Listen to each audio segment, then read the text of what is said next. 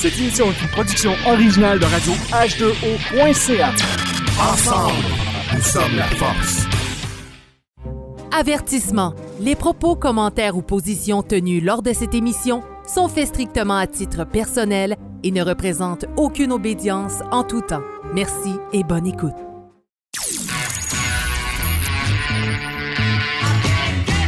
Vous êtes sur Radio Delta, la radio qui rayonne entre les oreilles.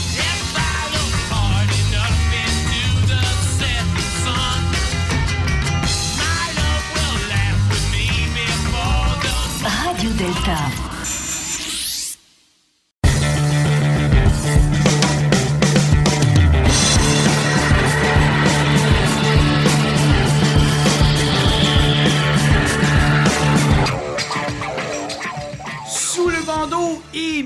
Émission numéro 16. Avec le sujet de ce soir, le martiniste. Et j'ai avec moi le, le retour de, de mon partner. Eh oui. Sylvain, comment ça va?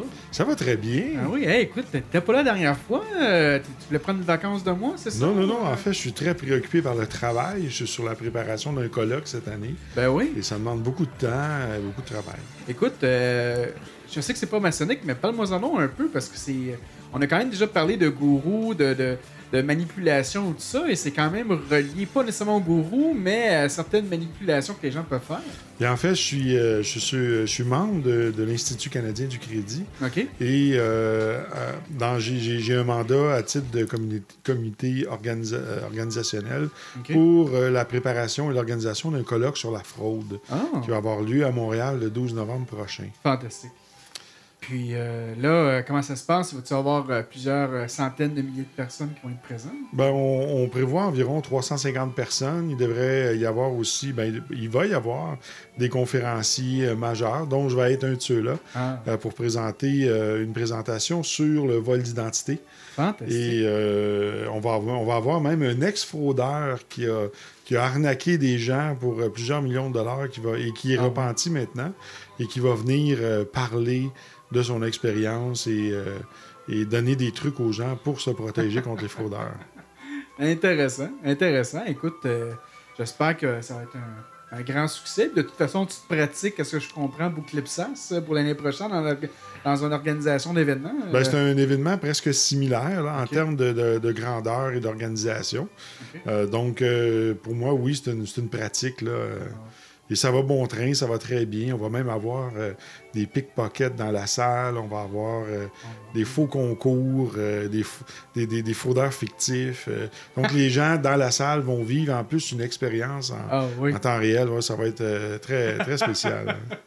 Fait que, en temps réel, les gens vont se faire frauder. C'est clair, c'est écrit, on va vous frauder, vous en rendrez pas compte. Non, non, pas à ce point-là, mais le but, c'est de sensibiliser les gens. Euh, la Sûreté du Québec, ici, qui est notre corps de police, là, pour, Oui.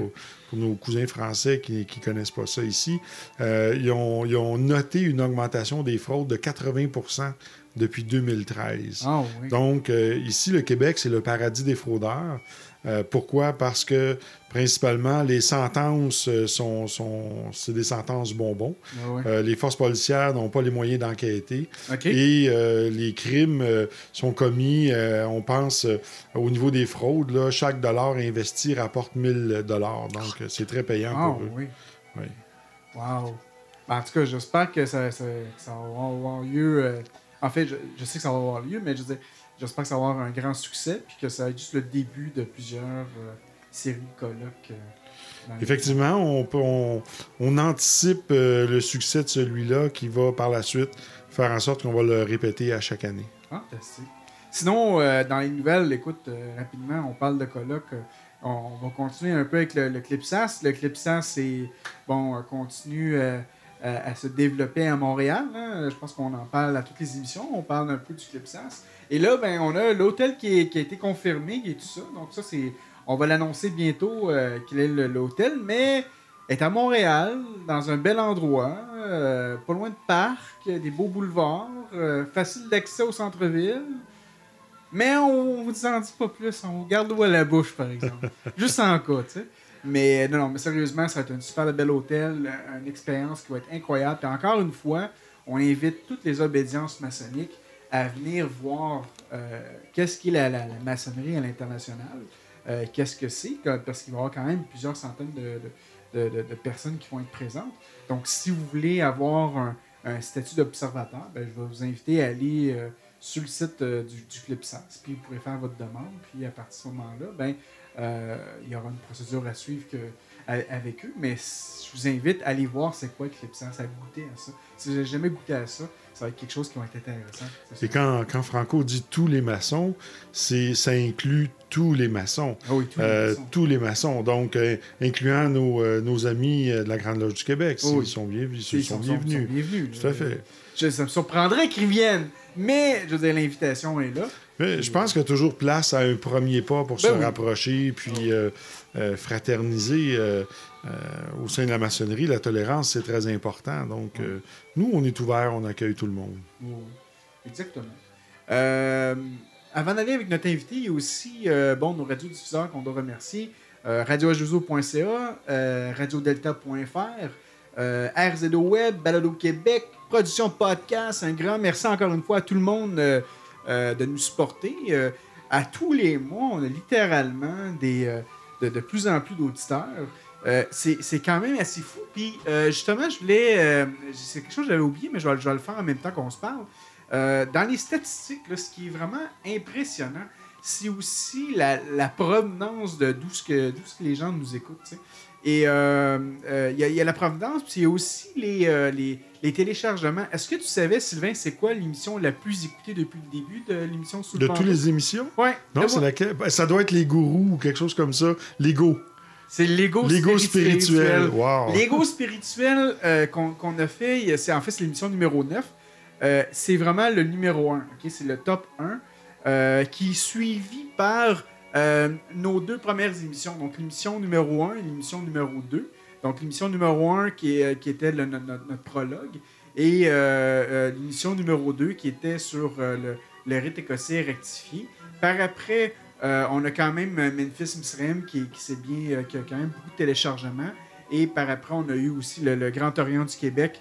Euh, en fait, le, le rite français, le Grand Orient du Québec, qui était un, un autre dans notre, en fait, dans notre top 5. Donc, c'est vraiment intéressant. Je m'attendais pas que l'ego spirituel, par exemple, tape autant, mais c'est super Je vois en haut les Premières Nations. Première Nation aussi est là. En fait, je préfère peut-être un. Euh, je sais pas si je peux sortir toutes les émissions. Je pense que je vais être capable de les sortir par download. Je pense que je peux le voir. Par total, oui. Ok, parfait. Bon, excuse-moi. Hey, j'ai fait une erreur. Excuse-moi. C'est pas l'ego spirituel le premier. Excuse-moi. C'est que je, je le voyais pas dans, les, dans tous les autres. Le premier, en fait, c'est l'émission sur le rite écossais rectifié Ah qui est le oui. numéro 1. Le deuxième, c'est notre prologue, donc la première émission. Et la troisième, c'est l'ego spirituel. Mais, mais vraiment de pas grand-chose. là. Il y a trois téléchargements de plus entre le prologue et l'ego spirituel. Et entre l'ego spirituel et, la- et le rite écossais rectifié, on a 19 téléchargements de plus. Là. Wow. Donc c'est vraiment très, très, très serré. C'est un top 3 quasiment là, top 1. Là. Mais c'est c'est vraiment le fun de voir ça. Euh, puis en moyenne, bon, on a quand même euh, tout près le genre de, de- de 1300 téléchargements par, par émission. Fait que c'est vraiment super intéressant. Euh, puis sinon, ben, si on regarde la, la map de- du monde, hein, de, de où ce qu'on nous écoute présentement, ça a quand même changé depuis euh, les derniers mois. On a eu des nouveaux pays qui ont commencé à nous écouter. Mais dans le top 10, encore une fois, nos amis français, numéro 1. C'est Wow. c'est- incroyable. Les Français nous écoutent en numéro 1. Par après, c'est le Canada. Donc, euh, Mais il faut dire, que Québec. faut dire que notre accent. Ah, il est charmant, notre argent. Ah, il est charmant. Pas notre argent, notre accent. Non, non, ouais, parce que notre, Mais notre argent aussi, Oh, avec le taux de change du, Ben de l'euro, c'est C'est très, intéressant. pour un Français. Oui, oui. oui, oui. Attendez, vous n'avez pas tout entendu. C'est ça. Et euh, par après, on a la Belgique qui est en troisième position, les États-Unis en quatrième position, la Suisse en cinquième, en sixième position, c'est nos frères et sœurs, et en fait tous nos auditeurs de Haïti qui nous écoutent. Wow. Donc, euh, oh oui, les Haïtiens nous écoutent beaucoup. Euh, le- le- le- le- le- on est rendu quoi? La septième position, l'île de la Réunion en Afrique. Alors, bonjour à nos cousins de l'île de la Réunion. Oui, oh, oui. On a euh, sinon euh, l'île de la Guadeloupe, euh, bon, euh, euh, qui est en Amérique, euh, on sait. Euh, le pays du Bénin qui nous écoute Wow. en Afrique. Euh, et je suis Cotonou. Hein? Cotonou. c'est ça. Et, et- et sinon, ben, bon, et c'est sûr qu'il y a d'autres pays. J'ai pas la liste au complet parce que j'ai pas le forfait pour voir tous les pays. Mais je sais aussi qu'on a des frères euh, euh, de l'Australie qui nous écoutent euh, à toutes les émissions. D'ailleurs, la semaine dernière, et je vais refaire l'annonce encore aujourd'hui, on a des frères qui, sont au Grand Orient de France, en Australie, à Sydney, qui ont une loge là-bas. Et en fait, c'est un triangle. Et ils se cherchent des frères et des sœurs pour former une loge éventuellement. Et euh, donc, euh, je vous renverrai le lien. En fait, si vous allez sur la page web de Sous le bandeau, euh, vous allez à l'émission numéro 15, vous allez voir en fait le, le nom de la loge. Bon, je, je vais arrêter de faire mon paresseux, je vais y aller moi-même. Là. Là, je vais le faire à la bonne franquette. Là. Mais c'est la loge Freedom. Freedom du Grand Orient de France. Donc, si vous êtes un maçon ou quelqu'un qui voulait apprendre un peu plus sur la maçonnerie et vous êtes à, à Sydney, en Australie, ben, vous pouvez aller rejoindre la, la loge Freedom, qui, est, euh, qui, a des frères et sœurs qui vous attendent, de vouloir partager leur expérience maçonnique. Donc, tu vois, on est, on est vraiment écouté un peu partout dans le monde. C'est vraiment fantastique. Moi, là, ça me fait capoter à chaque fois de voir que une petite émission comme la nôtre, euh, qui a débuté à, à- à Laval l'année dernière, et que là, maintenant, on est écouté en Australie, moi, ça, ça fait chaud au cœur. Puis d'ailleurs, ce frère-là nous invite, euh, Sylvain, euh, quand on est prêt à aller à Sydney, euh, il est prêt à nous accueillir, puis euh, on pourra aller voir des. des Il semblerait qu'ils ont du bon vin en, en Australie. Ah, puis il est français, fait que c'est sûr qu'il va y avoir du bon vin là-bas, ça je peux te le garantir. Puis finalement. euh, Mais moi, j'ai toujours été intrigué. Il, il semblerait qu'ils ont des gourous là-bas, mais en fait, c'est c'est une question de temps parce que c'est des kangourous. Oh. euh, Oh. Oui. Je pense que je vais, me- je vais me rajouter un petit son, euh, c'est ça. merci Sylvain pour ce moment d'humour.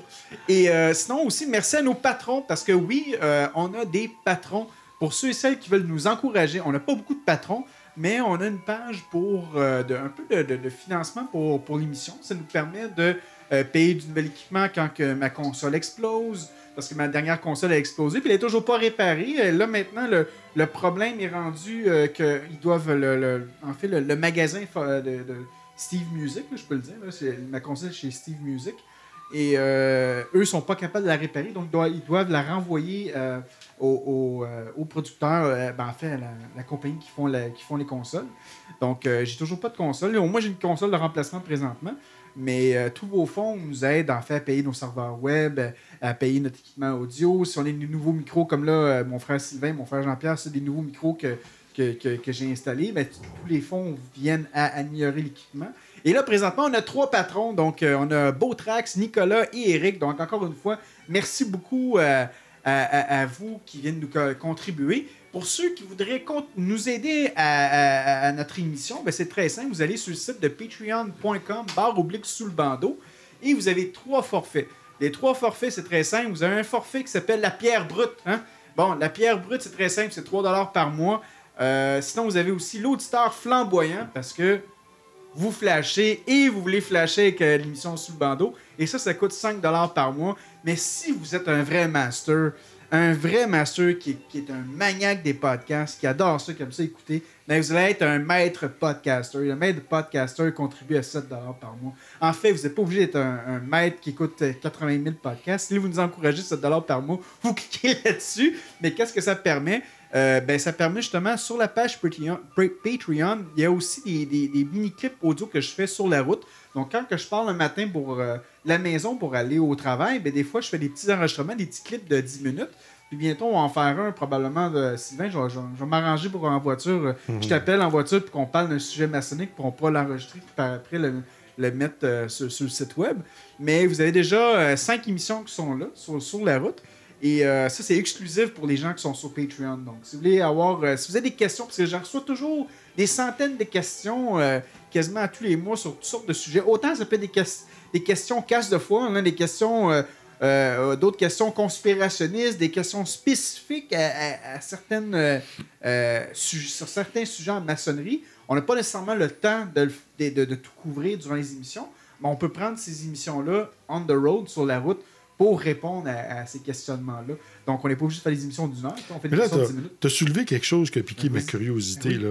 Tu sais, tu as parlé de conspirationnistes. Ah oui. Hein, vous savez tous, mesdames et messieurs, que nous sommes deux anciens Ah oui, conspirationnistes. absolument. Oui. Et euh, Franco, ça serait bien qu'on fasse une émission sur les découvertes qu'on a fait récemment qui viennent coller à la franc-maçonnerie certaines notions de Lucifer et trucs comme ça. Oui. Euh, euh, tu, sais, tu sais de quoi je parle? Oh, Alors, on préparera une émission euh, Oui. sur ce sujet-là.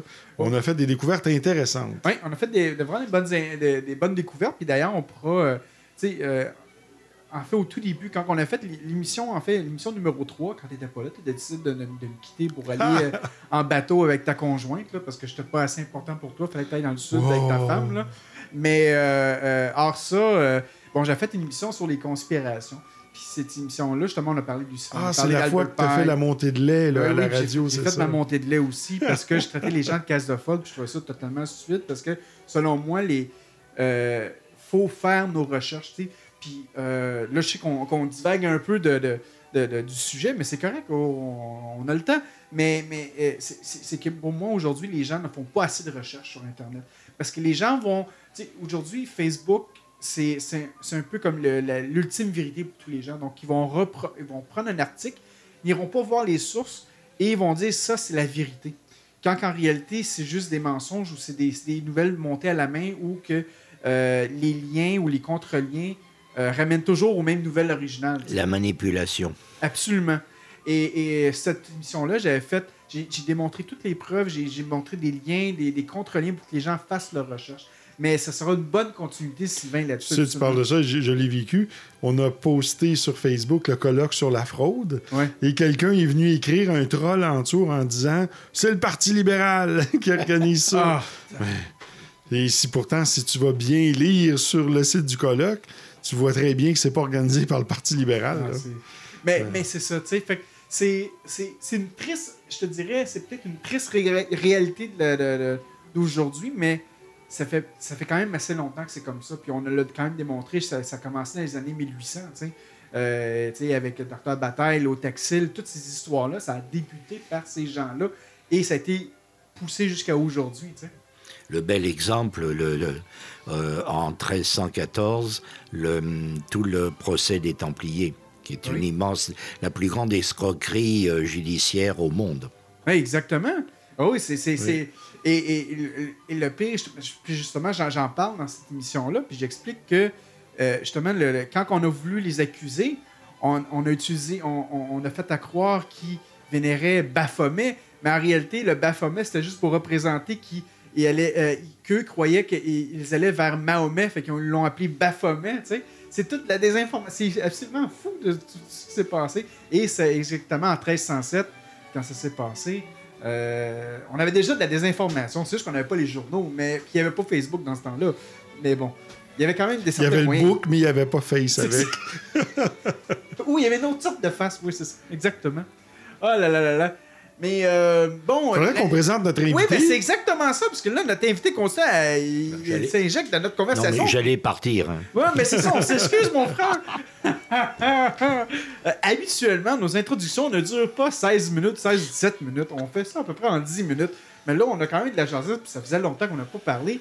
Mais là, toi aussi, ça fait longtemps que tu n'as pas parlé, mon frère, et j'aimerais euh, t'introduire. Donc, euh, on a avec nous ce soir notre frère Jean-Pierre de la loge Martiniste, le Verbe numéro 7.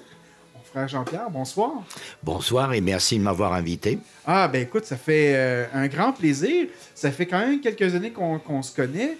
Et, On euh, est à un âge, on compte plus. C'est ça. On a- C'est ça, c'est ça. Soit qu'on n'a plus d'âge ou on compte plus. Mais ça, c'est une autre conversation. Mais euh, écoute, je suis très heureux de t'avoir parmi nous, mon frère. On, on, on se voit de, de temps en temps dans, dans certaines rencontres. Et euh, tu nous as fait, euh, enfin, euh, c'est arrivé, je crois, par pur hasard que euh, tu m'as parlé un peu du martinisme euh, et tout ça. Et ça a toujours été quelque chose pour moi de, de- de- d'intéressant parce que dans le passé, j'ai, avant même, ben, quoique, à, à mes tout débuts de, de- la franc-maçonnerie, quand j'ai commencé mes, mes- mes- mes débuts en franc-maçonnerie, je faisais quand même des, des activités paramaçonniques. Et euh, dans mes activités paramaçonniques, bon, ben, j'ai déjà fait partie des ordres des archimages du Canada, euh, des, des chevaliers templiers aussi. Ah, puis toi aussi, c'est ça. Et c'est, là que je vais, revenir avec tous les liens et tout ça. Et, un jour, c'est. euh, en fait, moi, la première fois, comment j'ai connu les martinistes, comment j'ai connu les euh, c'était via euh, ma femme. Ma femme qui est dans aucun ordre initiatique. Elle est juste une femme d'un maçon bien qui est moi. Et euh, un moment donné, bon, elle est, à- est à l'université et euh, il y a euh, une de ses amies de filles qui sait que moi je fais un processus spirituel sans savoir exactement qu'est-ce que c'est. Et là, euh, ce- cette femme-là dit à ma femme, qui était ma, ben, dans le temps c'était ma conjointe, mais ma femme, mais bon, ben, ma femme, euh, que euh, justement son conjoint avait parti à un centre euh, à Montréal, un centre spirituel. Et que euh, son, son, son conjoint, cette femme-là, ben, voulait avoir mon avis, même s'il ne me connaissait pas, il voulait avoir mon avis, qu'est-ce qu'il en pensait, tout ça. Parce que les femmes, ça se jase entre eux autres, hein, les gens. blablabla. Bon. Donc là, ça se jase entre eux autres. Fait que, finalement, j'ai l'adresse. Et là, je me rends compte que cet homme-là fait euh, une formation sur les mages, les archimages. Et là, moi, je viens fâché parce que pour moi, dans ce temps-là, je ne savais pas que l'ordre où j'étais, c'était un ordre qu'on pourrait dire quasiment loge sauvage, si on revient avec la maçonnerie. Et là, je regarde le programme que la personne euh, a produit sur son site. Et à la fin, ça dit que, euh, à la fin de cette formation-là, ça donne l'option pour l'obtention d'un- d'une initiation martiniste. Et là, moi, je suis comme, ben, qu'est-ce qui se passe? Et blablabla. Et là, je me pose des questions et je vais voir dans le temps le. le, le, le- mon- Le mon- gourou. le gourou qui, se, qui se prétendait d'être le grand prieur et tout ça, et blablabla. Et oui, il disait, et oui, n'était pas capable de répondre parce qu'il voulait pas justement que je découvre Qu'il soit quoi. démasqué. Ben oui, il voulait pas que je le démasque, euh, qu'il soit démasqué et tout ça. Pour, dé- pour me rendre compte que qu'est-ce que j'avais appris dans l'ordre des archimages, finalement, c'était des enseignements martinistes. Parce que, ben, ça- que ça ressemblait. Et je peux voir, en fait, quand j'ai regardé, puis encore une fois, je suis pas martiniste, fait que je peux pas, je peux pas dire si c'est exactement ça. Mais, mais quand j'ai vu le programme, c'était quasiment similaire à ce que moi j'avais appris dans les grandes lignes. Ça veut pas dire que le contenu était pareil. Mais c'est comme ça, moi, la première fois j'ai entendu parler du martinisme. Par après, bon, ben, c'est sûr qu'avec d'autres frères, j'ai découvert, bon, le, rite écossais rectifié. Euh, puis souvent, bon, qu'on parle de. Je suis pas mal sûr que tu vas nous en parler dans quelques instants, mon frère. Mais bon, de, euh, du chandelier à trois branches, avec euh, bon, une première branche qu'on parlait du rite écossais rectifié, les Croix et les, les, élus de Cohen. D'ailleurs, bon, on parle des. Le sujet ce soir, c'est les martinistes, mais il y a aussi les élus de Cohen. Donc, c'est quelque chose qui, qui, qui m'a toujours intrigué. Puis je suis très heureux d'avoir l'opportunité de faire ça avec toi ce soir, euh, mon Ben, frère Jean-Pierre. Tu vois, moi, la première fois que j'ai entendu parler des martinistes, c'était dans un épisode de La Porte des Étoiles. Hein? Oui, oui. Euh, c'est une télésérie là, qui jouait. euh, Stargate. Stargate, c'est Ah, ça? oui, oui. C'est dans Stargate Atlantis, euh, plus précisément. Ah oui? Et ils débarquaient sur une planète et c'était les élus de Cohen qui étaient là. Non. Oui, oui, il y a vraiment un épisode. Ben, euh, pourtant, je les ai toutes écoutées, ces émissions-là. Oui, mais c'est parce qu'à ce temps-là, tu n'étais peut-être pas maçon. Ben là, ce, soir, je vais retourner sur Netflix Ah oui. et réécouter les émissions. oui, oui. T'es sérieux? Oui. Comme, ok, explique-moi un peu comment. Qu'est-ce qui t'est arrivé? Je suis vraiment curieux. qu'est-ce qui t'est arrivé? Pourquoi ils ont rencontré des élus de Cohen? Euh, à- dans Ben, ils- Stargate? ils habitaient dans un village et c'était les élus de Cohen. Et il y avait une pratique de vie, une façon de vivre, et là, il y a, il y a toujours un petit peu de gaguerre dans ça. là. Mais je me souviens, ça m'avait marqué. J'avais dit, mais les élus de Cohen, ça me dit quelque chose, ça. Et voilà. Et plus tard, dans la maçonnerie, j'ai fini par comprendre ce que c'était. Wow, wow. Donc, sur tout ça, mon frère euh, Jean-Pierre, euh, écoute, euh, qu'est-ce que tu peux nous dire de- des martinistes? On, a exactement 8 heures, 20 minutes et 30 secondes pour discuter de ça. Alors, je vais prendre les 30 secondes pour saluer tout le monde. Merci d'être à l'écoute de la radio. Et surtout, je viens d'apprendre qu'on m'écoute en, Australie, où, où vit ma petite fille actuellement, à Perth. Perth. Et donc, euh, bonjour mes frères et mes sœurs et amis inconnus. Alors, parler du martinisme, c'est un sujet vaste, euh, souvent mal connu, euh, souvent sur lequel on dit d'ailleurs des choses euh, qui n'ont pas grand-chose à voir.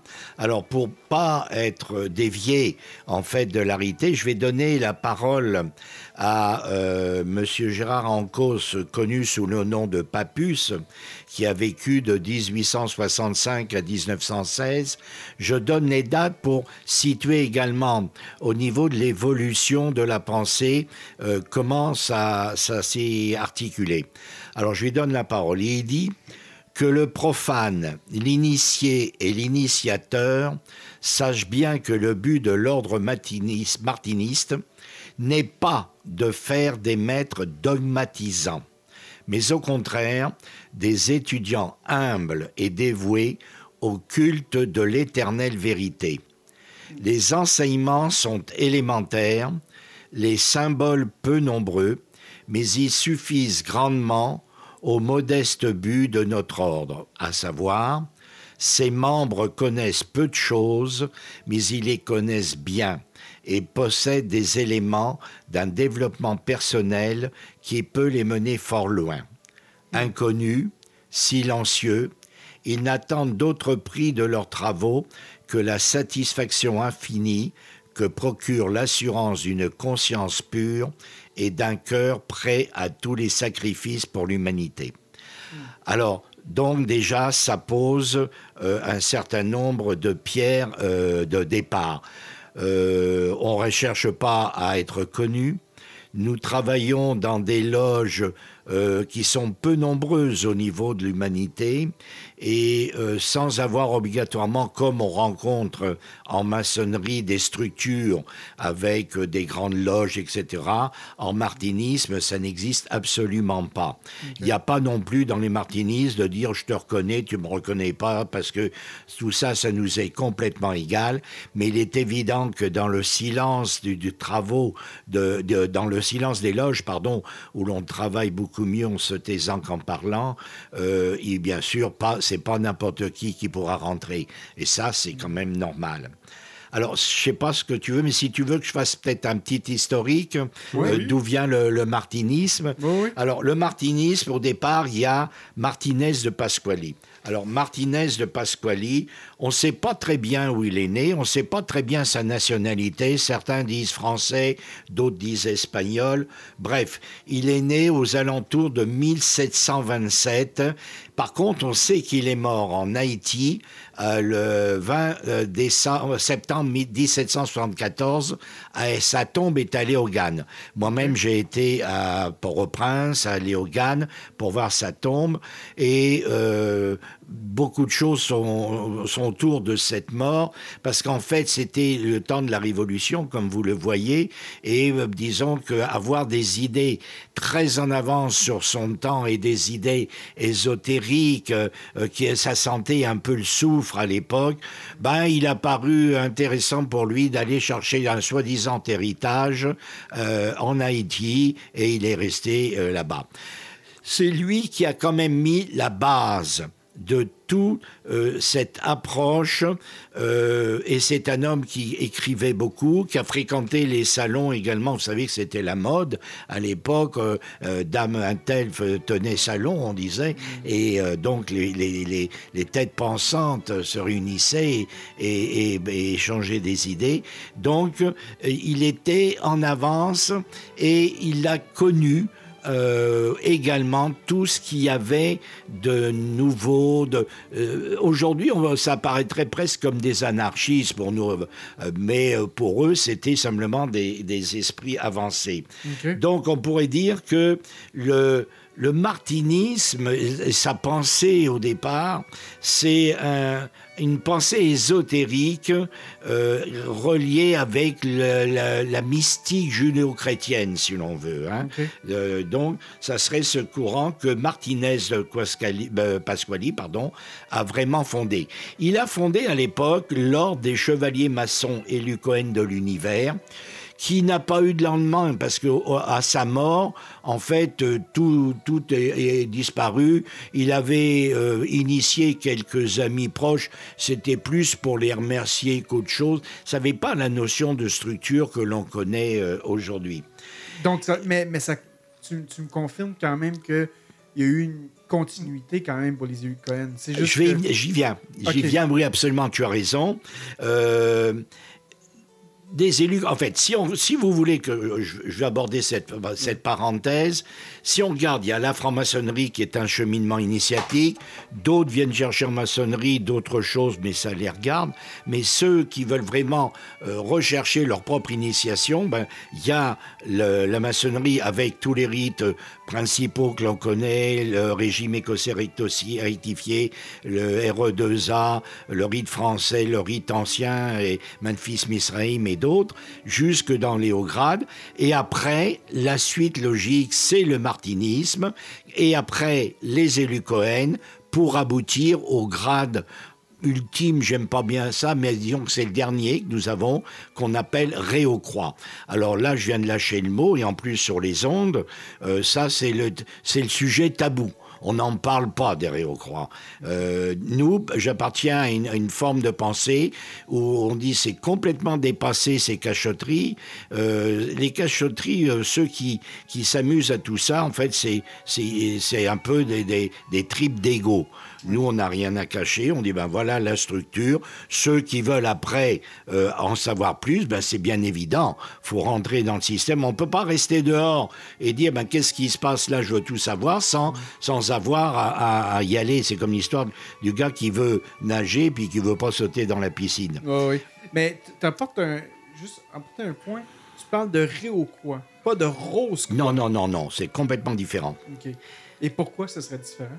Ah ben, les Rose-Croix, c'est encore un autre système d'une école euh, de pensée euh, ben, qui, est quand même assez euh, ésotérique et très ésotérique, un peu de théosophie, un peu de tout ça, avec des enseignements, ils reçoivent des petits documents, etc. Réau-Croix, c'est le, le, nom du...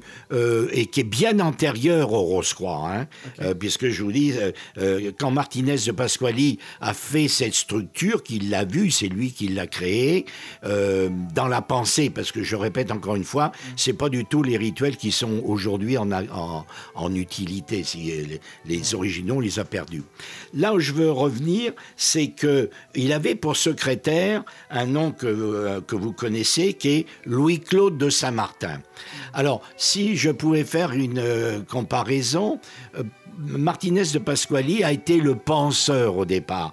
Louis-Claude de Saint-Martin est celui qui a vraiment structuré euh, toute sa pensée, qui a pris des notes, comme Edgar Cayce par exemple. Edgar Cayce n'a jamais rien écrit, mais il avait des gens autour de lui qui ont structuré euh, sa pensée. Et après est apparu dans le décor un autre que vous allez rencontrer, que vous connaissez, c'est Villermoz. Alors, et là, et Will Hermoz était également le secrétaire de Louis-Claude de Saint-Martin.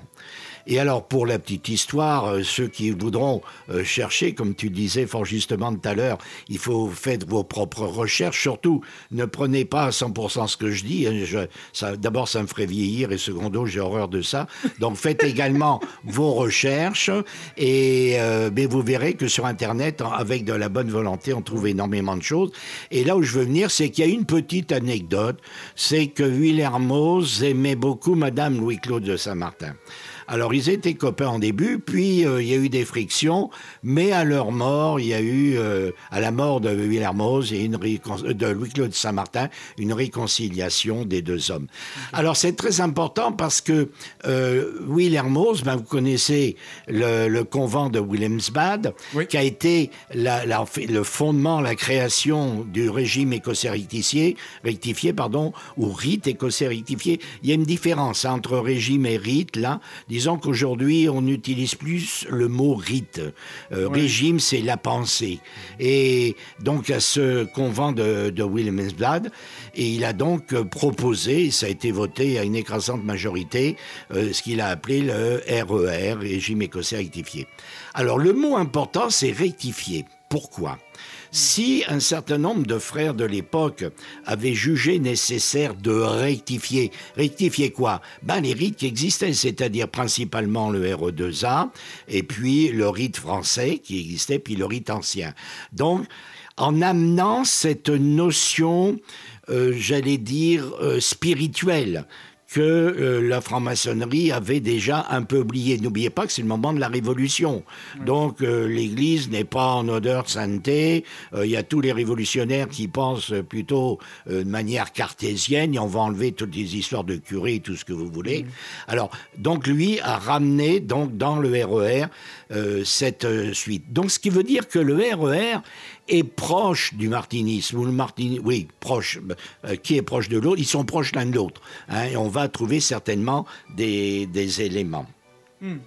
Intéressant. Puis là, on parle de, de- dans, dans les quelles années, là, présentement? Pardon, euh, là, alors si je vous donne quelques années, pour être sûr de ne pas me tromper, Louis-Claude de Saint-Martin est né 18 janvier 1743 à Amboise et il est mort en jan- le 10 janvier.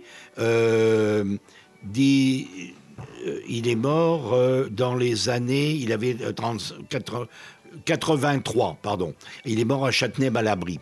Et c'est celui qui est connu sous le nom de, du philosophe inconnu. Oui, oui. Alors, et c'est lui qui a écrit L'homme de désir et principalement le. Le donnez, là, j'ai un petit trou de mémoire. le manifeste d'Alger. Hein, vous verrez que si vous allez voir le manifeste d'Alger, c'est presque la Bible maçonnique.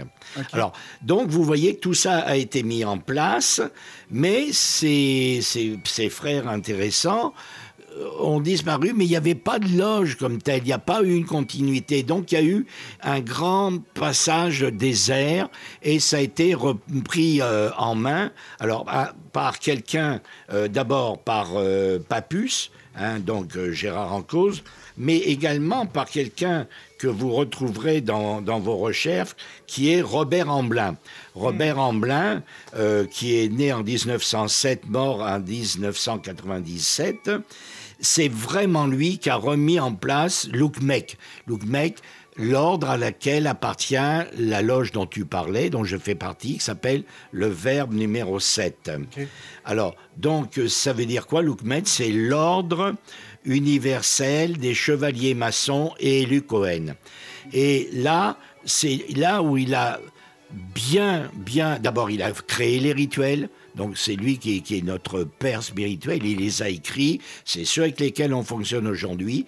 Et on voit que le martinisme, euh, autant euh, on dirait la franc-maçonnerie, le maçon va travailler sur sa pierre brute. La pierre brute, c'est nous avec tous les, les éléments, puis les hauts grades, les grades vengeurs, etc. Donc, ça, c'est vraiment, on travaille sur notre pierre brute. Disons que martinisme, on va aborder les sujets qui ne sont justement pas abordés en franc-maçonnerie. Et là, il n'y a pas de limite. hein. Euh, ce sont quand même des gens à l'esprit très ouvert. Donc, et on va travailler avec les forces de l'univers. Et quand on passe après la suite logique, ce sont les élus Cohen. Là, c'est de la théurgie. C'est clair, c'est net. euh, je veux dire, c'est théurgique. Et Réau-Croix va être le, le dernier degré qui va un peu coiffer tout. C'est évident que euh, d'abord il y en a très très peu. Je vous donne un exemple des parce qu'il y a que deux grades. Il y a Réau-Croix et euh, Grand Réau-Croix. Au Québec, au Canada, il y en a deux. Hein, simplement. Donc euh, ça vous donne tout de suite un francophone et un anglophone. Alors, euh, mais euh, c'est à vie, c'est-à-dire que le jour où l'un ou l'autre euh, décède ou nous quitte, va à l'Orient éternel, ben il y aura une élection et, euh, et à ce moment-là, le rituel sera conféré, de grand Réau-Croix sera conféré à ce frère ou à cette sœur. Alors là aussi, la mixité. C'est que à l'époque, au, au départ de Pasquali et, et- et- et Louis-Claude de Saint-Martin, etc., faut pas, il faut se mettre dans le contexte de l'époque. Il n'y avait pas de, de femmes dans ces, dans ces systèmes-là. C'est pas qu'il y avait une ségrégation, c'est pas euh, toutes les bêtises qu'on entend aujourd'hui de dire ah ben s'il n'y a pas de femmes, c'est parce que elles ont ceci que, que nous euh, ou elles ont elles n'ont pas ceci que nous les hommes avons. Ça c'est de la bullshit et ça c'est vraiment de l'ego à haute dose. Non simplement c'est que ça se faisait pas. Mais quand c'est arrivé plus moderne, Robert Amblin qui a été élevé euh, dans ce, cet esprit-là, a quand même eu du mal à introduire, il faut le reconnaître. Il le dit, mais à la fin de sa vie, il a dit oui, il fallait que je change parce que c'est mes, mes, euh, mes, ma- ma- mes angles pris mes- étaient, étaient mauvais. C'est-à-dire c'était mon éducation qui m'avait amené à ça. Alors, donc, au- aujourd'hui, euh, ceux qui disent qui font du martinisme ou qui sont martinistes ou élus Cohen avec des rituels antérieurs à Robert Amblin, c'est faux. Quand vous voyez sur Internet euh, des, des, offres euh, où on va vous dire, ben justement, on a, nous, les rituels de, de Martinez de Pasquali, de Louis-Claude de Saint-Maxin, c'est faux, c'est complètement faux. Ce sont des officines euh, et ça rejoint le début de votre conversation, Sylvain et toi. En fait, c'est des escroqueries. Hein, avec qui à coup de dollars derrière va vous donner des titres. Mais si c'est pour avoir des bouts de papier, on, vous, on peut vous en donner, mais à vous, ça vous donnera rien de plus. mais la vérité, c'est que le martinisme moderne part de euh, Gérard Ramblin et puis jusqu'à nos jours. Mais si, si on Robert Amblin, pardon. Euh, Robert Amblin, oui, c'est ça. Mais si on, euh, on, associe Papus avec ça, je sais que Papus aussi a été impliqué dans le mouvement martiniste. Est-ce que, est que j'ai compris? Est-ce que ce serait lui qui aurait parti aussi l'ordre martiniste traditionnel? je crois qu'il y a deux genres, il y a deux ah. types de martinistes. Tu soulèves un point très important. Ah, oui, c'est vrai. C'est vrai, c'est vrai que, comme toute chose nouvelle, euh, ceux qui se réclamaient sincèrement de la pensée de... Je vais les mettre ensemble. Hein. Martinez de Pasquali, Louis-Claude de Saint-Martin euh, et Villermoz. Mais Villermoz est vraiment parti côté maçonnerie, si vous voulez. Mais des deux premiers, il y avait deux, deux axes. Les martinésistes et les martinistes. Et c'était des jeux de mots avec Louis-Claude de, de Louis-Claude Saint-Martin et Martinez. Hein, euh, ils sont habilement utilisés ces deux noms. Tout ça pour s'apercevoir, au bout de quelques dizaines d'années de, fraternelle chicane, de dire que c'est complètement ridicule. Et en 1954, 64, euh, pardon, c'est pas vieux, en 1964, il y a eu un, genre de, on, dirait en maçonnerie un convent, si on veut, où ils sont tous assis, puis il a dit maintenant ça suffit, là, en fait c'est la même chose. Et ils ont constaté, ils ont dit on continue maintenant sous le vocable martinisme. Mais avant, avant, il y avait les deux idées. Alors, en tant que martiniste, il y a deux grands courants. Il y a le courant qui viendrait euh, côté européen et il y a le courant russe. Parce qu'il faut comprendre que derrière ce cheminement, puisque on dit même à un moment, euh, je redonne la parole à Louis de Saint-Martin, il dit La seule initiation que je prêche et que je cherche de toute l'ardeur de mon âme est celle par laquelle nous pouvons entrer dans le cœur de Dieu et de faire entrer le cœur de Dieu en nous pour y faire un mariage indissoluble qui nous fait l'ami, le frère, l'époux de notre divin euh, réparateur. Il n'y a pas d'autre moyen pour arriver à cette sainte initiation que de nous enfoncer de plus en plus jusque dans les profondeurs de notre être et ne pas lâcher prise, que nous soyons parvenus à en sortir de la vivante et vivifiante racine. Donc vous voyez qu'il y a vraiment le spirituel qui est très profond là. C'est la rencontre de Dieu et on dit souvent Martinis, faire rentrer Dieu dans mon cœur. Parce que Dieu, euh, souvent on l'intellectualise, puis notre société moderne l'a très bien intellectualisé avec les anges que gentiment j'appelle la volaille céleste, mais euh, et c'est avec beaucoup d'amour que je dis ça, parce que j'ai fait beaucoup d'années d'angéologie aussi. Donc, euh, mais c'est intellectuel notre affaire. Maintenant, c'est ce qu'il faut, c'est le faire entrer dans le cœur, dans notre vie de tous les jours, dans tous nos actes, et ça c'est moins facile. Et alors, tout ça pour vous dire, ça amène obligatoirement un moment à l'église gnostique. Parce que, euh, tu parlais au début de l'émission de grand prieur, etc. Il y a des gens qui s'arrogent des titres, je suis grand prieur. Bon, si ça lui fait plaisir, moi, ça ne va pas m'empêcher de dormir. ceci dit, ça n'a aucune valeur. C'est tout. Moi, je pourrais dire également que je suis Premier ministre du Québec, mais bon, je serais tout seul dans mon salon à être content, mais le reste des Québécois s'en foutraient complètement. Et ils auraient raison. Donc, euh, c'est ça qu'il faut remettre. Or, on arrive à un moment où l'Église gnostique est l'initiation ultime. C'est-à-dire, pour être grand prieur, ben, il faut être prêtre. Il faut être prêtre de l'église gnostique, sinon euh, ça n'a plus aucun sens. Après, bon, ça c'est le RER. Hein, le RER, on a CBCL, Chevalier bienfaisant de la Cité Sainte, puis après on a professe, grand professe. Mais grand professe veut dire quoi? Ben, Veut dire grand prêtre. Comme élu Cohen, c'est quoi Cohen? Cohen, c'est prêtre. Hein, donc, euh, on, y arrive. Veut, veut pas, la personne qui veut faire son cheminement initiatique, homme ou femme, hein, j'insiste beaucoup, va rentrer à l'église gnostique et être diacre, avoir les ordres mineurs, les ordres majeurs, et puis être prêtre et être évêque. Ce que je suis d'ailleurs comme Monseigneur Amblin. Monseigneur Amblin était, il est, on est dans sa ligne. Mais ça n'est pas un jeu. C'est pas qu'on s'amuse non plus à jouer à l'Église catholique. Ça n'a rien à voir. On les respecte, ils nous respectent. On a euh, des, oh, je parle de l'Église gnostique là, des reconnaissances internes. Euh, et donc, euh, par exemple, ce qui est très important sont les filiations. Dans notre Église gnostique, on a 22 filiations qui remontent à Saint-Pierre. Donc, euh, mais ça, c'est une parenthèse, on en parlera une autre fois si vous le voulez. Euh, mais tout ça pour dire que sur le plan martinisme, élu Cohen et Réau-Croix, veut, veut pas, il y aura cette, euh, cette pensée, cette initiation. Hmm. C'est vraiment intéressant. Sérieusement, on, imagine toujours que, la maçonnerie, on peut en avoir pour une vie, mais là, je regarde ça, puis finalement, il nous faut à peu près huit vies pour tout faire ça. Oui, euh, euh, c'est une passion. En fait, c'est plus que ça, c'est un choix de vie. Tu as raison. C'est une manière de vivre. Parce qu'il faut. C'est bien beau. Tu sais, la maçonnerie, ben, on se connaît tous les trois depuis de nombreuses années. On peut mettre tous les titres qu'on veut. Mais si c'est pour accrocher des, des diplômes, bon, ben c'est tout, hein, je veux dire, mais chacun fait ce qu'il veut. Ça, euh, ce qui est très important, c'est la liberté. Si on revient, prenons par exemple euh, au niveau de l'Église gnostique, l'Église gnostique, c'est vraiment proche des Esséniens. Euh, Jésus était un Essénien, il a eu les, neuf initiations à l'époque de, de base, dont les, les Esséniens. Et en fait, les Esséniens, c'est les Cathares.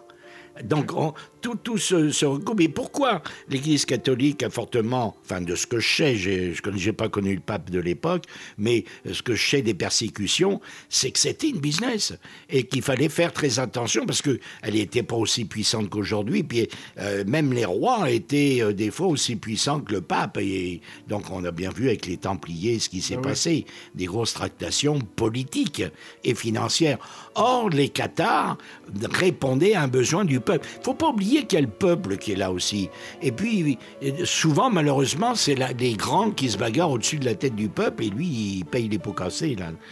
Dieu merci, on vit une époque où les gens qui veulent faire une initiation et, qui recherchent une initiation sincère, ben, euh, peuvent trouver les, structures et les gens qui peuvent les aider. Écoute, euh, moi, je trouve ça très intéressant. Euh, parle-moi un peu de la structure Martinez. Comment, comment ça fonctionne? Tu sais, comparément à une structure de maçonnique, euh, bon, euh, moi, moi, je viens du, du, rite écossais ancien accepté, donc on a une structure à 33 degrés. Euh, je connais aussi la structure du, du rite écossais rectifié, bon, de 4 degrés plus deux autres degrés templiers. C'est quoi la structure Martinez? Alors, euh, avec grand plaisir. D'abord, je l'ai dit, mais je vais le répéter, il n'y a pas de grande loge. Hein, je veux dire, des loges comme le Verbe numéro 7 à Montréal, euh, je ne sais pas, je pense que Québec, euh, ben, tu me l'as dit, il y a une autre loge, mais j'en suis même pas sûr. Ben, en fait, juste pour donner un peu l'image au Québec, oui, il y a des loges que je connais à, Québec qui font du Martinez. Il y, a le toit que je connais aussi. je sais que à Montréal, le, le, Lamorque a un mouvement aussi martiniste. De, Eux, en tout cas, ils s'identifient comme ça aussi. Là. Euh, mais sinon, c'est pas mal juste ça que je vois dans, dans l'image dans Montréal. Oui, la morque qui est très connue, euh, c'est euh, l'ordre moderne et traditionnel, etc. de la royale ou quelque chose comme ça. très bien, très très bien, des gens sérieux, mais qu'ils aient une structure martiniste, peut-être, mais je ne le sais pas, si vous voulez. Mm. On ne va pas cultiver, euh, comme au début, vous avez parlé du Clipsaz, euh, il y a d'autres euh, organismes comme ça, où les, loges, les grandes loges vont se reconnaître, vont fraterniser, échanger, et même au niveau régional, national, mondial ça, ça n'existe pas du tout en martinisme. C'est en martinisme, on est chacun chez soi dans notre petite bulle. Et il y en a très peu au niveau mondial. hein. Alors, comment c'est structuré? Il y a trois degrés, Euh, quatre même. Bon, il y a apprenti. euh, donc, ce qu'on dirait apprenti chez nous, c'est associé. Ensuite, il y a initié. Et il y a supérieur inconnu. Supérieur inconnu, c'est Louis-Claude de Saint-Martin. D'ailleurs, dans nos loges, il y a toujours un bureau qui, ressemble à une loge de francs-maçons. Euh, que le grand maître, euh, le, le vénérable maître s'appelle grand maître. Euh, il y a le, gardien d'Occident, mais oh, le maître du Nord, maître du Sud. Vous retrouvez un peu la structure. Euh, et il y a toujours un, un plateau avec une tenue, euh, on a une cape rouge, etc. C'est le supérieur inconnu et il y a une flamme pour représenter le fait qu'il est là, ok, à participer à nos travaux. Au-dessus, il y a un degré qui n'est pas donné à tout le monde et que d'ailleurs pas tout le monde euh, souhaite avoir, qui est le, super, le SII, supérieur inconnu initiateur. Donc, c'est lui qui va euh, pouvoir euh, créer des martinistes, des associés. Ce qui veut dire donc que le grand maître, vénérable maître, le grand maître de la loge est obligatoirement un SII. Mais pour être SII, il faut avoir le grade de grand architecte élu Cohen. Et là, il faut avoir la prêtrise. Donc tout, tout est relié, si vous voulez. Alors euh, après, par exemple, alors c'est tout. hein, les grades en martinisme, il n'y en a pas d'autres. Et au niveau, euh, comment dirais-je, de euh, d'élu Cohen, vous, a- vous avez élu Cohen, vous avez maître élu Cohen, euh, grand maître élu Cohen et grand architecte élu Cohen. Il n'y en a que quatre, c'est tout.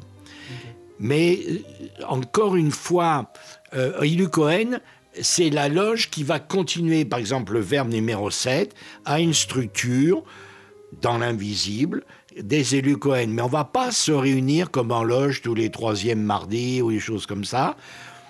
En élu Cohen, on va peut-être se réunir, euh, j'allais dire, une ou deux fois par an, pour des raisons précises ou pour des initiations internes. Hein, et puis c'est tout. Parce que ce sont des travaux théurgiques. Par contre, ce qu'on va donner, et ce que l'on donne également en martinisme, c'est des genres de, euh, euh, euh, de propositions, voilà, de propositions de lecture. Hein, il, faut avoir, il faut savoir ce que c'est que la théosophie, connaître H.P. Blavatsky, euh, Rudolf Steiner. euh, enfin, vous voyez, euh, ici, j'avais noté, par exemple, quelques noms que vous connaissez René Guénon, Robert Amblin, je vous en ai parlé, André Bastien et tout. Bon, ça, on, on donne les. pour que les gens aient une base de réflexion. Mais Élu Cohen, c'est essentiellement chez soi. Donc tu parlais d'un mort, tu parlais des Rose-Croix, mon frère, au début. Bon, ben Rose-Croix, j'ai été Rose-Croix également. On a notre petit hôtel chez nous. Et on fait nos travaux théurgiques chez nous. C'est là qu'on peut être proche des uns des autres, si vous voulez. Wow. Mais personne ne détient obligatoirement la vérité.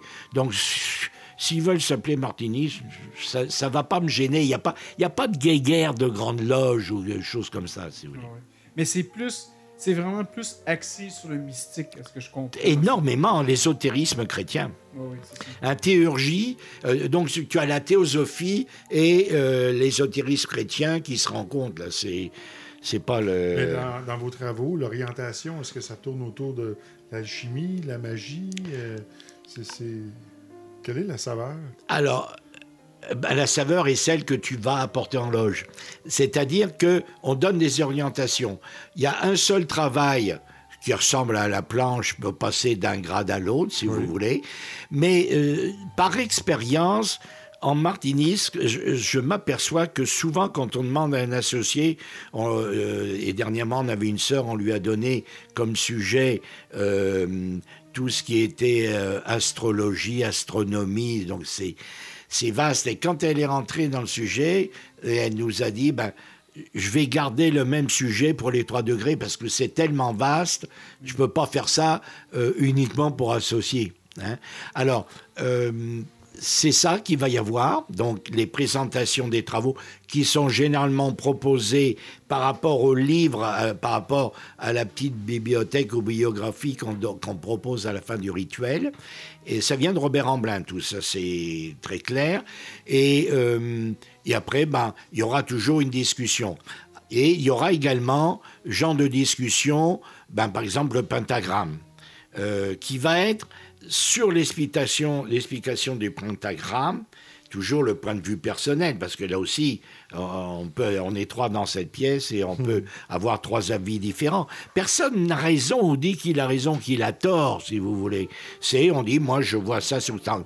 Mais ça, a, ça prépare le même travail en élu Cohen, mais théurgique. Alors là, c'est sûr que va y avoir les anges, l'angéologie, euh, va y avoir les archanges, va y avoir euh, tout ça. La qui- volaille, La, vo- ça. la volaille céleste. Attention. Pas- mais non, puis c'est dit avec beaucoup d'amour. J'en parle avec mes anges et puis ils m'ont jamais rien dit. Ils m'ont, ils m'ont pas contredit. Ils t'ont pas contredit, ils ont À pas date, fait non. euh, tourner un cadre. euh, Ça encore, c'est un autre aspect. Tu fais bien de, de le souligner. Euh, quand on parle de- du spirituel, de l'au-delà, on va l'appeler Dieu, on va l'appeler le ciel, donnez-lui les noms que vous voulez, c'est pas grave. On pense toujours des gens sévères. C'est pas vrai, c'est pas vrai. Si nous, on amène de l'humour dans la relation que l'on a avec euh, l'invisible, ils, vont se marrer comme nous. Tu sais, euh, sais pas pourquoi les mettre avec une grande robe noire, la calotte noire, tu sais, euh, pas ça du tout, là. Ils sont, ils sont beaucoup plus proches de nous que la manière dont nos ancêtres nous les ont présentés. Effectivement. C'est vrai, ça. Écoute, euh, on arrive bientôt à la fin de l'émission. parce qu'on Déjà? a- Ah oui, on a déjà pa- parlé quasiment de euh, une heure, mais tu sais, on peut toujours quand même continuer un certain temps. Ça, j'ai pas de problème avec ça aussi. Euh, le, le, le, le- En fait, je te regarde avec ton plan que tu as là. Je, vais, te laisser continuer sur ça, parce que je pense que ma, partie que je voulais faire, ça va aller avec la conclusion de l'émission. Mais là, je vois que tu as justement le triple chandelier. Euh, Alors, le, oui, le triple chandelier, en fait, amène. C'est comme l'histoire de la pyramide. Quel que soit le, le- le côté que vous preniez, on va tous arriver au pyramidion là-haut. Donc là, le, le pyramidion serait l'ordre Réau-Croix.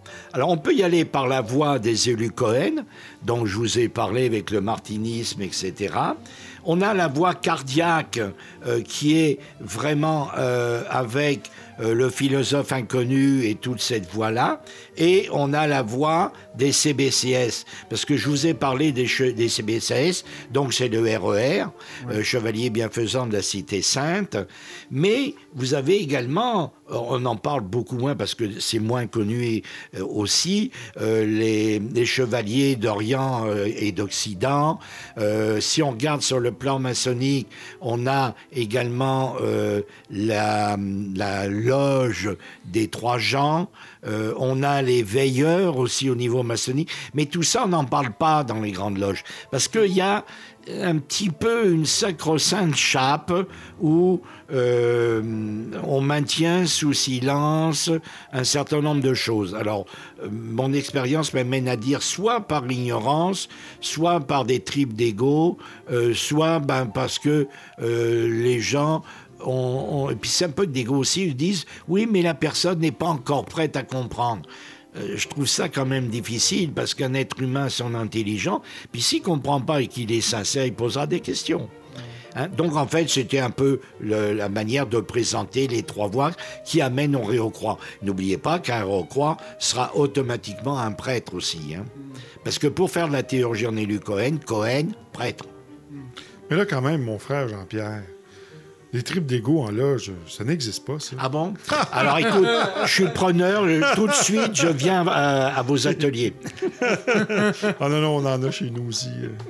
Euh, mais c'est- intéressant quand même, le, si on suit la, la voie justement chevaleresque de, de- euh, via le, le- le régime ou le rite écossais euh, rectifié, bon, le, le Templier, justement, le CBCS, qui est chevalier, qui est un homme mystique, va continue sa voie pour devenir prêtre et finalement euh, consacrer d'autres chevaliers par après. Donc, euh, est-ce que cette lignée-là est vraiment le, le- le- la même lignée que les Templiers, des, Templiers anciens faisaient aussi? Alors, euh, je fais partie d'une commanderie qui est à. Le siège est à New York. On se refuse absolument et totalement de dire qu'on descend en ligne droite. Parce que, encore une fois, ça n'existe pas.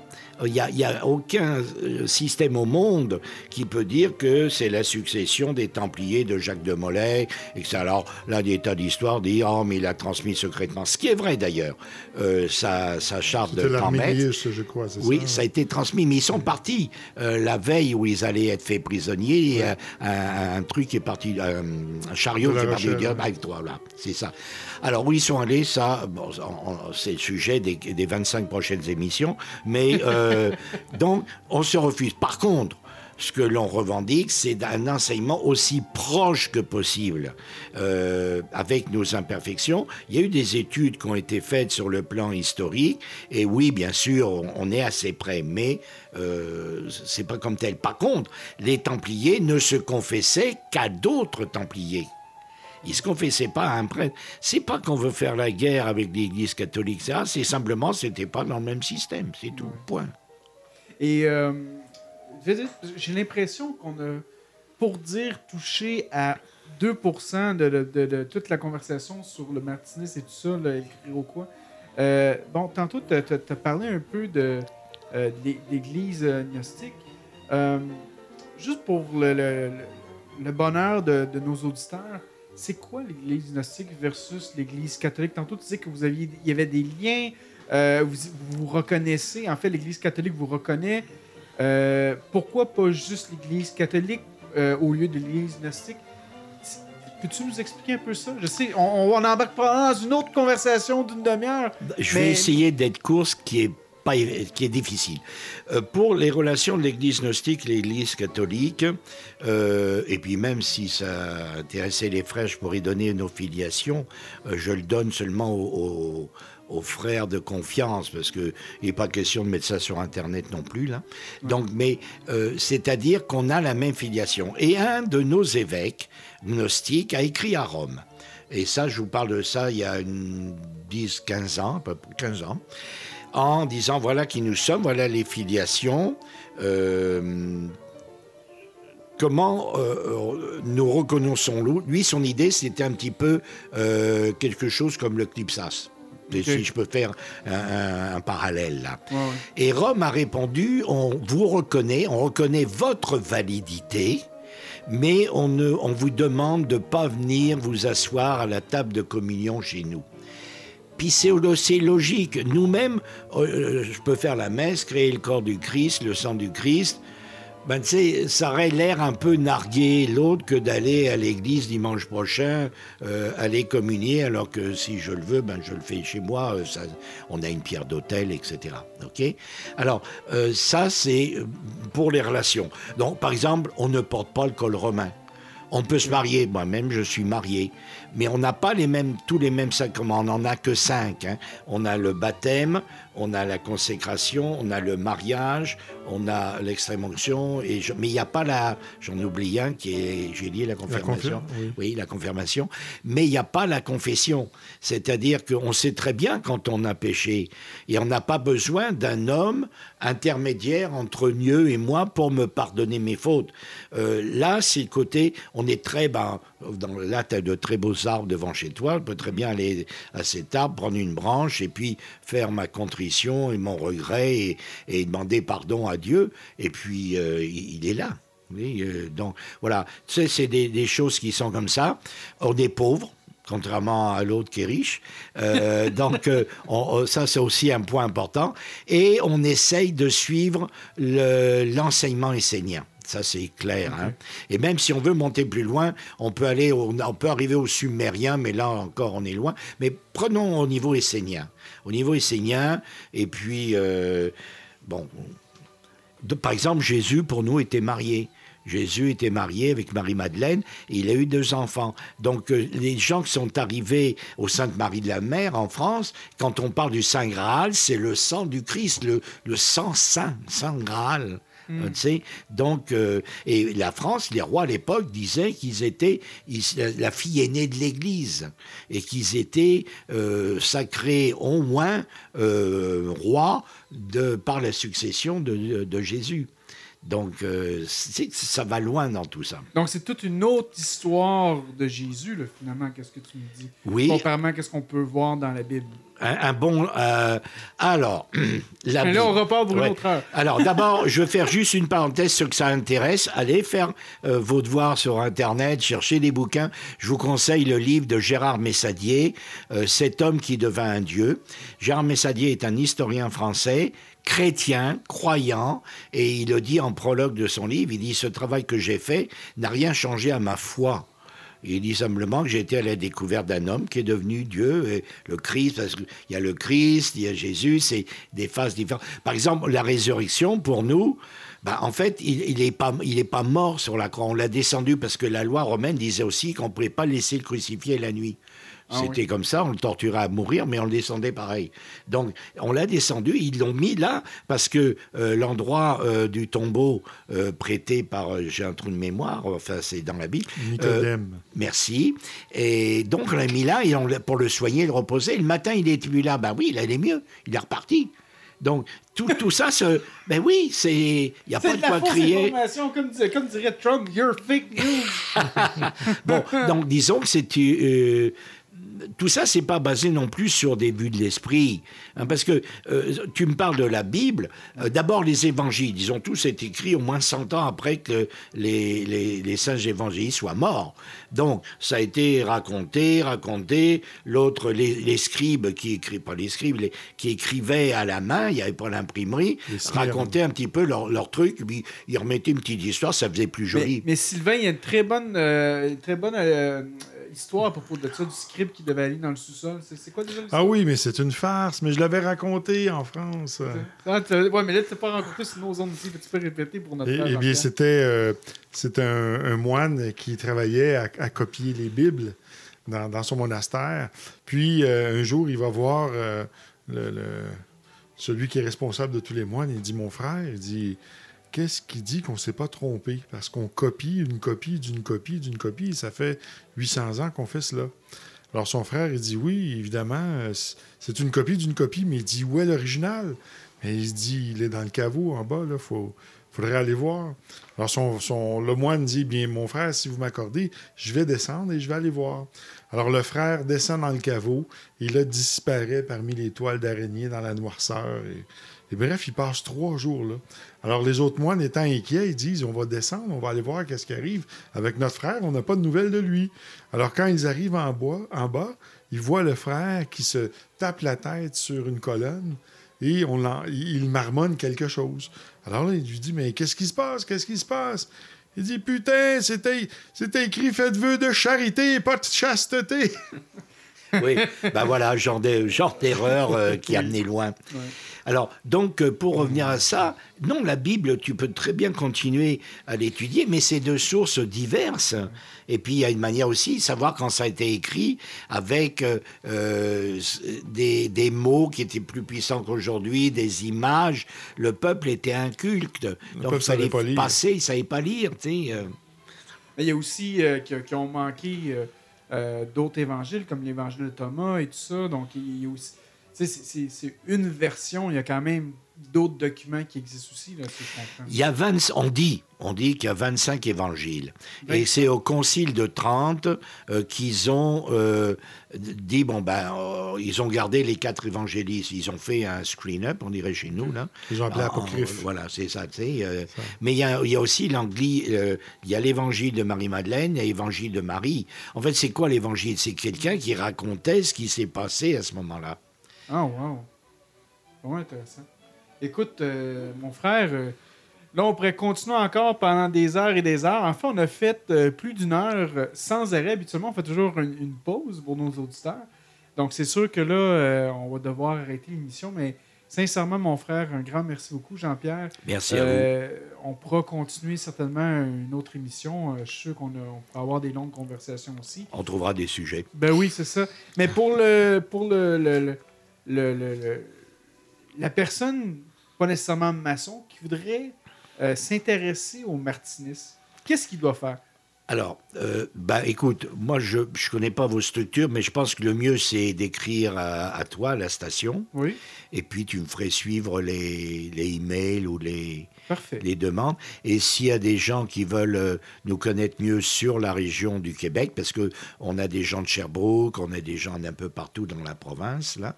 Donc, ben, par le même biais, ils, ils vous écrivent et puis tu me transmets. Excellent. Donc, euh, j'ai envoyé une invitation aux gens. Donc, si vous voulez en apprendre un peu plus sur le mouvement martiniste, euh, vous pouvez nous envoyer un courriel à info.soulbando.ca. Puis je pourrais retransmettre toutes les informations à toi, mon frère. Avec Puis, euh, plaisir. Ça serait excellent. Et euh, donc, c'est ça. Donc, euh, moi, là-dessus, écoute, euh, Sylvain, je vais, je, je- je vais te faire débuter le mot de la fin. Débuter le mot de la fin, un débuter le pléonasme. mot de la fin. Ouais. Eh bien, c'était vraiment excitant euh, d'apprendre euh, tous ces détails de l'histoire euh, du martiniste. Euh, Je pense qu'on pourrait même faire une autre émission et sûrement après le, le close-up des micros, euh, on va continuer euh, nos grandes Probablement, discussions. ben euh, oui. euh, donc, euh, c'est vraiment, ce fut un plaisir, Jean-Pierre, d'être accueilli avec nous. Merci. Ah oui, merci, merci Sylvain.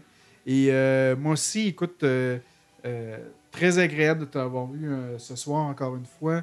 Euh, J'espère qu'on va se revoir encore plus souvent, en fait, dans, dans le futur pour euh, d'autres rencontres. Pas nécessairement martinisme, mais pour d'autres rencontres. Et euh, écoute, ton mot de la fin à toi, mon frère. Le mot de la fin, ça c'est d'abord merci à vous deux de m'avoir accueilli. Euh, quand tu m'as parlé de ça, j'ai été bien sûr fermé de voir. J'ai été euh, voir sur l'adresse et j'ai écouté pas toutes, mais disons la grande majorité des, émissions. Ça m'a beaucoup intéressé. Et puis, euh, je crois qu'on est euh, à, une époque, euh, l'arrivée de l'ère du verso et tout ça, c'est la lumière, c'est la lumière, c'est la vérité. Alors, euh, secouons un peu toutes les poussières, puis allons chercher. Et, Dieu merci, notre époque fait qu'on a un outil extraordinaire. Faites attention, il y a de l'information, il y a de la désinformation également, mais la personne qui veut trouver, tiens donc, comme par hasard, les bonnes choses vont lui arriver. Exactement. Alors, portez-vous bien tout le monde, dans le monde entier et bye l'Australie.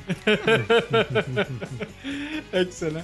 Encore une fois, merci beaucoup à tout le monde. Merci à nos trois patrons. Euh, pour ceux et celles qui voudraient nous aider à contribuer, ben, vous allez sur le site de patreon.com euh, barre oblique sous le bandeau. Euh, si vous voulez aussi nous envoyer des messages, tantôt j'ai parlé de notre adresse courriel, mais il y a aussi notre page Facebook. Donc euh, facebook.com barre oblique sous le bandeau. Il y a un onglet pour nous envoyer des messages. Donc vous pouvez nous envoyer des messages comme ça vous tente et on se fera un plaisir de vous répondre. Euh, aussi, merci à nos radiodiffuseurs radio-h2o.ca, radiodelta.fr, nos cousins français, putain, ouais!